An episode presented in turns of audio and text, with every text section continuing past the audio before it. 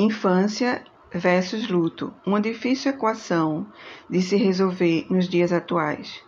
A palavra infância parece carregar apenas significados de alegria. Como então permitir a experiência da tristeza, frustração, perdas e sofrimento nessa etapa da vida? O mundo moderno tem convocado as pessoas a lidar cada vez menos com tristezas e frustrações Parece que esses dois sentimentos não têm mais espaço, e quando interpelam a história do sujeito, rapidamente se busca o alívio em remédios e distrações, responsáveis por enganar as dores da alma. Na era do prazer máximo, o direito à tristeza parece cada vez mais extinto. A felicidade se torna a pauta do dia, e todos passam a procurá-la freneticamente em todos os lugares como meta de vida. Neste contexto, a criança acaba tendo o dever de crescer e ser sempre feliz, ou parecer feliz.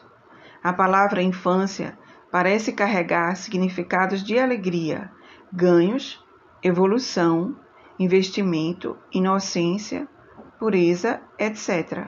Como então permitir a experiência da tristeza, frustração, perdas e sofrimento nessa etapa da vida? Como contar à criança que alguém que ela ama morreu?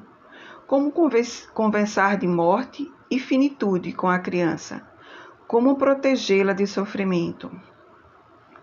Todos nós vamos morrer e nesse momento é tão natural como nascer, crescer, estudar, trabalhar, ter filhos. No entanto, a ideia de finitude produz medo e terror. Como uma certeza plena e ao mesmo tempo um mistério incompreensível. Como lidamos com o tema morte? Como um tabu e nos recusamos a pensar nele. Inevitavelmente, um dia a morte acontece com pessoas próximas, as crianças, e nesse momento o adulto é convocado a lidar com a difícil equação: morte versus infância. Comunicar ou ocultar, falar ou calar, contar ou esconder, aproximar ou afastar. Não é raro que os adultos escolham ocultar, esconder, calar ou afastar a criança do assunto, porque acreditam por convicções próprias que elas não precisam entrar em contato com esse sofrimento, que não vão compreender o fato e muito menos que precisam se despedir ou participar do cerimonial de velório e sepultamento as crianças são como antenas parabólicas que captam o que acontece ao seu redor de diversas formas e vão além disso. Pensam e constroem hipóteses sobre o que observam, porque estão abertas para aprender sobre o mundo e querem compreendê-lo. Portanto, em caso de morte, o melhor encaminhamento é contar a verdade para a criança e assim respeitar o direito dela a saber assim como todos os que convivem com a pessoa falecida. Ela também deve ter a chance de se despedir, de compreender um pouco mais sobre a vida. O primeiro adeus da criança pode ser o divisor de águas, para ela lidar com perdas no futuro de forma mais saudável. Como dar a notícia de morte para a criança? Quem deve falar? Em geral, uma pessoa próxima da criança e em quem ela confie. Esta pessoa deve estar mais organizada emocionalmente para conseguir dar a notícia. Isso significa dizer que ela pode chorar, pode estar emocionada, mas precisa estar em condições mínimas de explicar para a criança o que aconteceu e estar aberta para possíveis perguntas. Onde falar? O lugar não importa tanto, mas uma boa maneira é aproximar-se fisicamente da criança abaixar até ficar de sua estatura ou usar o colo para acolhê-la fisicamente. O toque, o calor, o abraço são boas opções de contenção e carinho nesta hora. Que palavras usar? Quando o assunto é morte, não podemos recorrer a eufemismo ou palavras de duplo sentido para explicar os fatos às crianças. O pensamento da criança é concreto e ela tende a pensar nas coisas tais como falamos.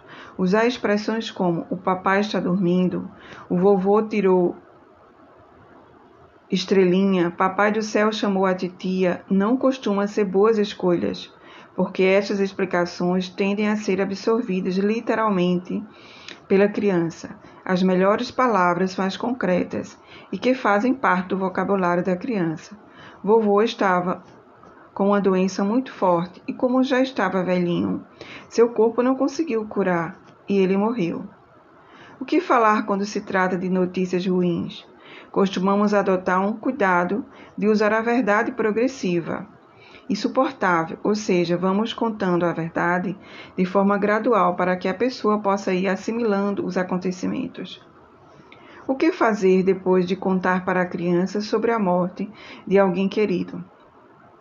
As crianças podem e devem ser incluídas nos rituais de falecimento, mas devemos ter alguns cuidados.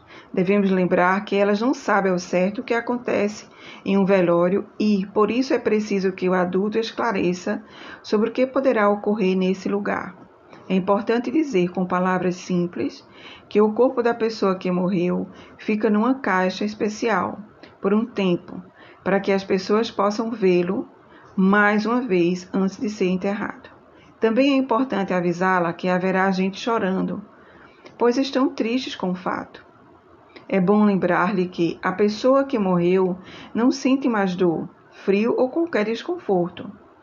Depois de explicar o que são os ritos fúnebres e como acontecem, podemos consultá-la sobre a sua participação no velório e enterro, informando as etapas e o que irá encontrar, caso deseje participar. As crianças vivem o luto de, diferente, de diferentes maneiras, mas não deixam de experimentá-lo. Algumas crianças demoram um pouco para reagir à morte de alguém querido. Somente com o passar do tempo é que vão sentindo falta de quem se foi e demonstrando esse sentimento de perda. É comum a criança tentar entender a morte e criar razões para que ela tenha acontecido. Pode fantasiar que a pessoa que morreu a abandonou e sinta raiva.